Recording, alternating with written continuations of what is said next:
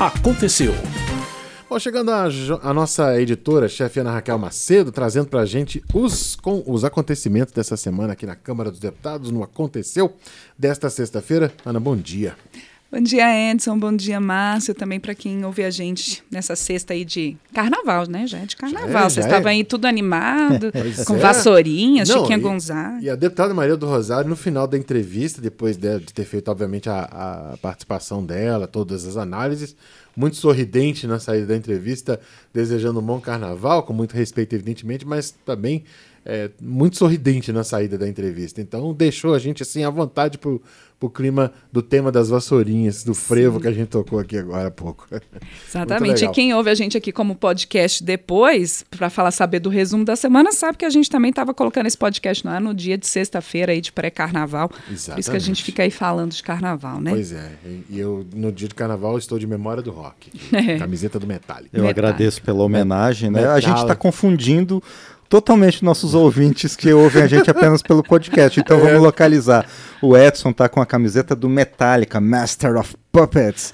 E eu sou também apresentador do programa Memória do Rock, que vai ao ar na Rádio Câmara todo sábado e também está em podcast para quem, acompanha quem acompanha o resumo da semana, acompanhe também Memória do Rock. Tá certo. Pronto. Muito bem, Ana. Vamos falar da MP do Agro, foi aprovada no plenário, a gente começando então com as notícias da, da Câmara falando do plenário. Né? Na verdade, MP do Agro, os destaques, né? Tinha sido aprovado o texto principal semana passada, destaque essa semana, né? Exatamente. Até a gente teve votação na Câmara já começando na segunda-feira, nessa semana, exatamente por conta do carnaval. As votações começaram na segunda, em vez de no, na terça, como acontece normalmente. E o, como você colocou, né, Edson? Semana passada a gente até tinha começado, comentado aqui um pouquinho no nosso resumo sobre a MP do Agro. Faltava a análise desses destaques. Foram aprovados três dos sete destaques colocados em votação, votação que começou na segunda-feira à noite e terminou na terça-feira. Desses destaques aprovados, desses três, eu destaco um. O destaco um destaque fica feio, né? Mas enfim, eu cito um destaque do PSD para. Vocês entenderam, né? Para excluir do texto a determinação de repasse de pelo menos 20% dos recursos dos fundos constitucionais do Nordeste, do Norte e do Centro-Oeste a bancos privados habilitados para concessão de crédito, segundo as diretrizes dos fundos. SMP do Agro, o grande objetivo do governo é é, estimular que a concessão de crédito agrícola também possa ser feita por bancos privados, porque ela traz ali uma série de regras para ampliar a possibilidade de garantia na tomada desse crédito agrícola. E com isso, a expectativa do governo e até da própria bancada ruralista, que apoiou e, e apoia essa MP do Agro, que ainda precisa passar por votação no Senado, é exatamente essa, que você, tendo mais concorrência, você tem uma possibilidade de ampliação do crédito. É, a MP ela permite a constituição ali de fundos ah, com cotas de credores, é, tem que ser pelo menos, é, esses fundos com pelo menos um mínimo de dois devedores, uhum. contribuindo com 4% dos saldos da dívida total. É, ela permite, por exemplo, que você use como garantia nos empréstimos rurais é, parte da terra, parte do imóvel. Uh, e, e aí realmente. Isso é interessante, porque no, no, contexto atual você tem que, dar, tem que dar como garantia a fazenda inteira, né? É. E aí você pode agora dividir, quer dizer, você pode dar só o que é correspondente ao valor que você está tomando de empréstimo, né? Exatamente. E, e, tem uma, uma questão ali que enquanto o produtor rural mantiver essa dívida, ele não vai poder é, vender a propriedade, ainda que tenha só parte dela ali tendo colocado como, como, garantia. como garantia, né? Uhum. Então ele tem que manter a propriedade. Outra questão incluída nessa medida provisória é que o, o BNDES, né, devido à carência da capacidade de armazenamento de grãos no país, essa MP do agro, ela permite, autoriza a União a conceder por meio do BNDES, o Banco Nacional de Desenvolvimento Econômico e Social, até 20 milhões de reais por ano em subsídios para diminuir a taxa de juros em financiamento de construção, para construção de silos, né, pra, exatamente para armazenamento de grãos.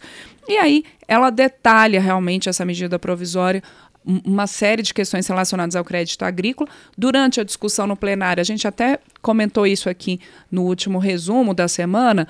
É, havia uma preocupação de parlamentares de oposição com a, a possibilidade de SMP ampliando esse crédito, essa possibilidade de você ter uma priorização de grandes produtores em detrimento dos pequenos nessa concessão do crédito agrícola e também colocando que os bancos privados têm lucros muito grandes e tendo ali um, um, certo receio de você ter, porque hoje em dia o crédito agrícola é principalmente por bancos públicos. Mas, de toda forma, a maioria ali dos parlamentares, a maioria do plenário, entendeu que a MP pode ser sim positiva para essa ampliação do crédito agrícola e mais concorrência do crédito agrícola, principalmente pela possibilidade de ampliação das possibilidades de garantia. É, o governo estima que mais 5 bilhões de reais sejam agregados ao setor com essa medida provisória, além da perspectiva de diminuir os juros, né, por conta da entrada de outros atores do sistema financeiro. Né? Exatamente. Bom, Vamos ver, né, como é que vai se dar na prática, é, se isso vai acontecer realmente. Né? É, exatamente. Aí acompanhar, né, saber como, como a economia, a economia do país vai reagir a, a essa nova perspectiva, né, no, na, no setor agrícola. Bom, tivemos duas aprovações, Ana, que tem é, a, aval, né, da bancada feminina aqui na casa que foi exatamente a questão da ultrassonografia mamária, que é uma forma de diagnóstico de câncer de mama, e também a questão da luta contra a endometriose, a criação desse dia de luta contra a endometriose, né? Isso. É, essa proposta da ultrassonografia, então, ela torna obrigatório que o Sistema Único de Saúde realize o exame de ultrassonografia mamária como forma de prevenção do câncer de mama, como você colocou. E explicando aqui aos nossos ouvintes, a gente já tem essa questão em relação à mamografia, mas existem algumas condições uh, em que a mamografia não é o exame mais indicado para é, detecção de um câncer de mama. E como prevenção e detecção precoce de um câncer é a chave para que você possa se tratar e ter sucesso nesse tratamento. Os deputados, então, aprovaram essa proposta, que já tinha sido aprovada pelo Senado e, portanto, vai à sanção. E a, essa regra da ultrassonografia mamária vale para as mulheres jovens com elevado risco de câncer de mama, que não possam ser expostas à radiação, que tenham entre 40 e 49 anos ou que tenham alta densidade mamária, porque a densidade mamária é um dos fatores, por exemplo, que prejudica a visão eventual de um câncer, no caso da mamografia. E aí, no caso de alta densidade mamária, que normalmente é de mulheres mais jovens, o mais indicado é a ultrassonografia mamária. E claro que essa ultrassonografia ela vai depender da avaliação de um médico. Uhum. E sobre a endometriose, né, Edson? No caso você... dessas mulheres mais jovens, só para esclarecer, é, é, são casos de mulheres que tenham já casos de câncer de mama na família, se tem um fator genético, qual que é o fator que determina que elas possam ser é, levadas para esse exame? Normalmente é isso mesmo, né? É. A, a, os médicos, os ginecologistas fazem uma análise do histórico da família, fazem uma análise também das suas condições, se você é fumante, se você se alimenta bem, tem... Porque o câncer é isso, você tem que ver ali as diferentes possibilidades, né? Uhum, Não uhum. tem só a questão genética, mas o fator genético é um fator importante para você analisar, mas tem outros fatores também. Uh, alguns médicos já até colocam como você ali a partir dos 35 anos, que você já possa fazer é, é, alguns médicos até recomendam que você faça as duas coisas, tanto a mamografia quanto a ultrassonografia mamária, uhum. para você varrer ali as duas possibilidades. Se tiver tudo ok, você repetiria esse exame só a partir dos 40, por exemplo. Uhum. Né? Então, é, essa que é a questão, porque normalmente as mulheres mais jovens elas têm uma densidade mamária maior. Então, como eu disse, a, a mamografia não detecta quando você tem mais densidade mamária. Uhum. Né?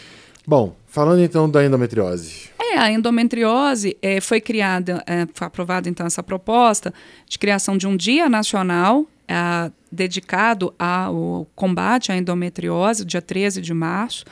Ah, e a ideia é que você, como os vários dias que são criados aqui relacionados a alguma enfermidade, a alguma doença, é de você fazer o alerta, o alerta de prevenção, o alerta de diagnóstico precoce, a importância disso, porque a, a, endometriose ela afeta muito, principalmente as mulheres em idade fértil, e é um dos fatores, por exemplo, que pode levar à infertilidade.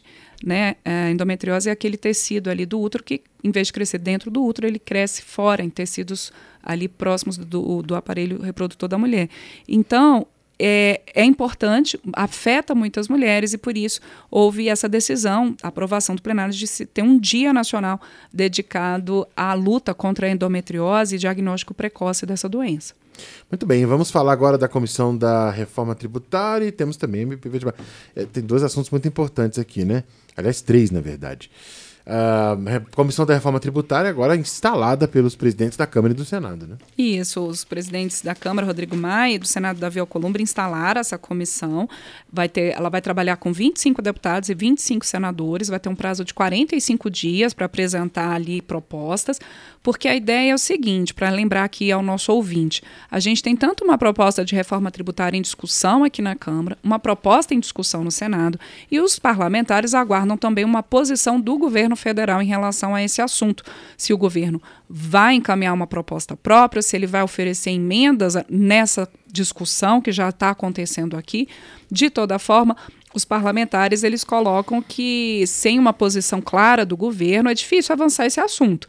Tem que ter uma posição ali do governo federal também que está em discussão aqui. E a ideia é que esse que essa comissão então da reforma tributária possa é, é, unir essas diferentes visões, possa chegar a um consenso e apresentar, então, um resultado, uma proposta de reforma tributária em até 45 dias. O relator dessa comissão vai ser o deputado Agnaldo Ribeiro, do PP da Paraíba, que já era, já é o relator da proposta de reforma tributária que está em discussão aqui na Câmara desde o ano passado. Exatamente. Agora, Ana, o Congresso ainda espera um texto de reforma tributária do governo ou o governo desistiu de mandar a sua própria versão?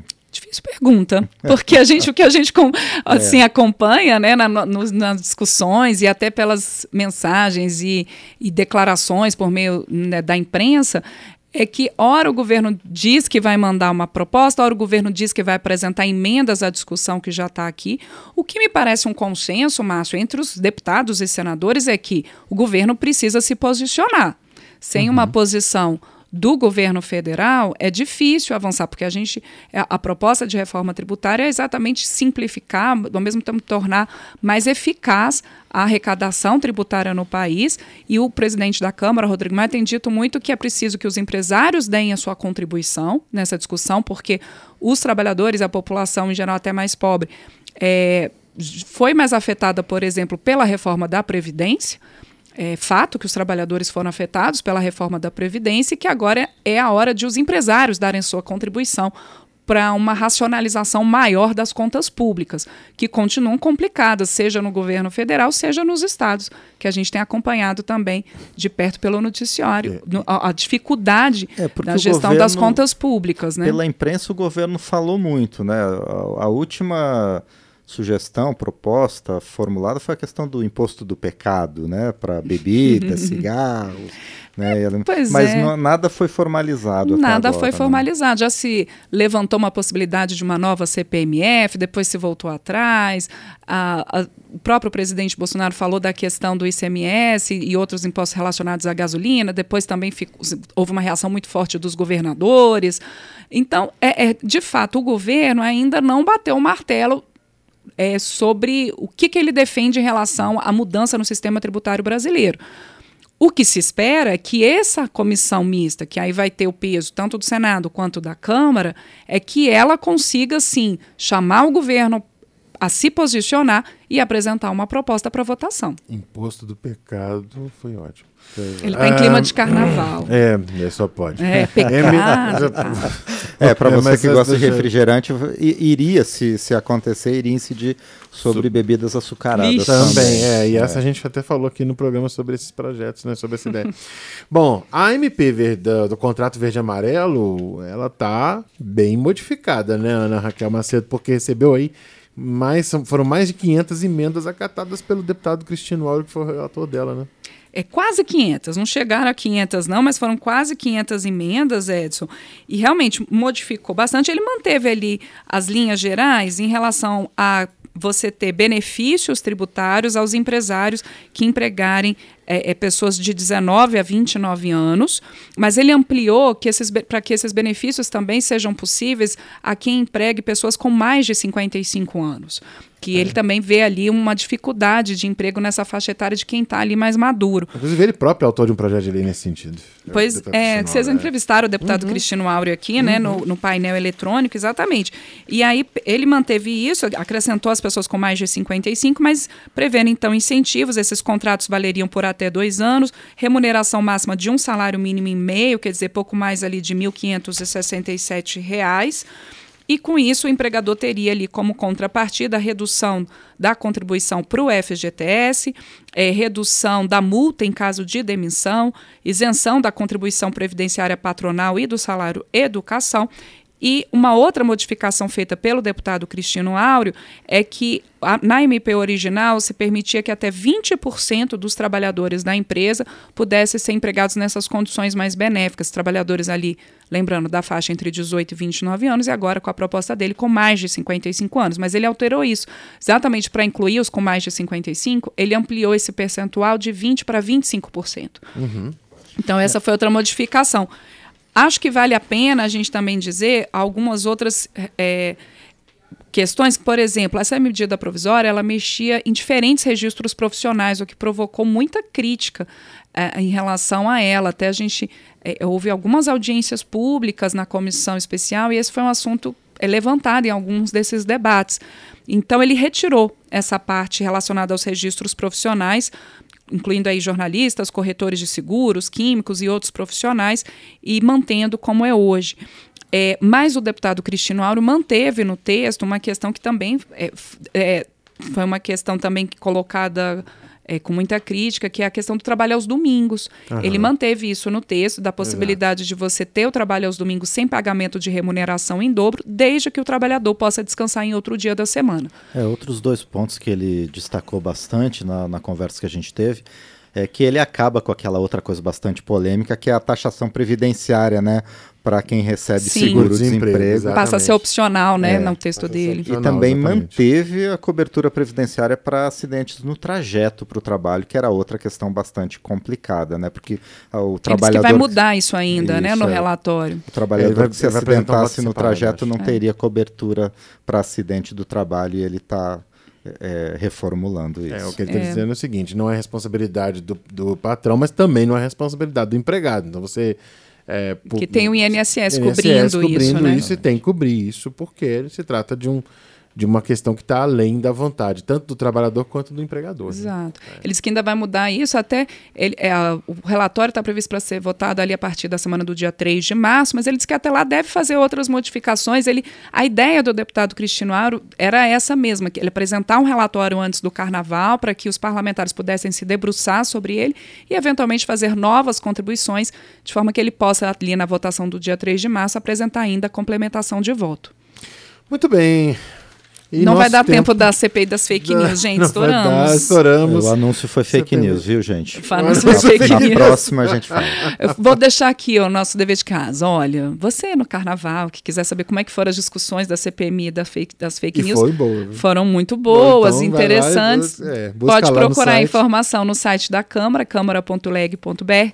E na, no caso, se você quiser ouvir, tá lá no nosso site também, radio.câmara.leg.br. Procure pela matéria, ma, matéria do Marcelo Westphalen, tá excelente. É, tem uma outra, detalhada. Exatamente, tem uma outra boa também do Eduardo Tramarim, Sim. falando das fake news com as vacinas. Exatamente. Outro assunto também muito complicado e delicado. Então, são duas reportagens muito interessantes para serem ouvidas aí durante o carnaval. Com certeza. Ana Raquel Macedo trazendo o resumo da semana. Ana, bom carnaval para você, tudo bom? Para vocês Juízo, também, gente. Sim, vou pular com as crianças. Vou pular bom. com as crianças, aí então é, é legal, vai ficar, é, vai ficar bacana. Adoro carnaval, gente. É muito bom, tá bom. Valeu, bom, bom carnaval. Bom carnaval. Obrigado, Ana, bom carnaval. Bom,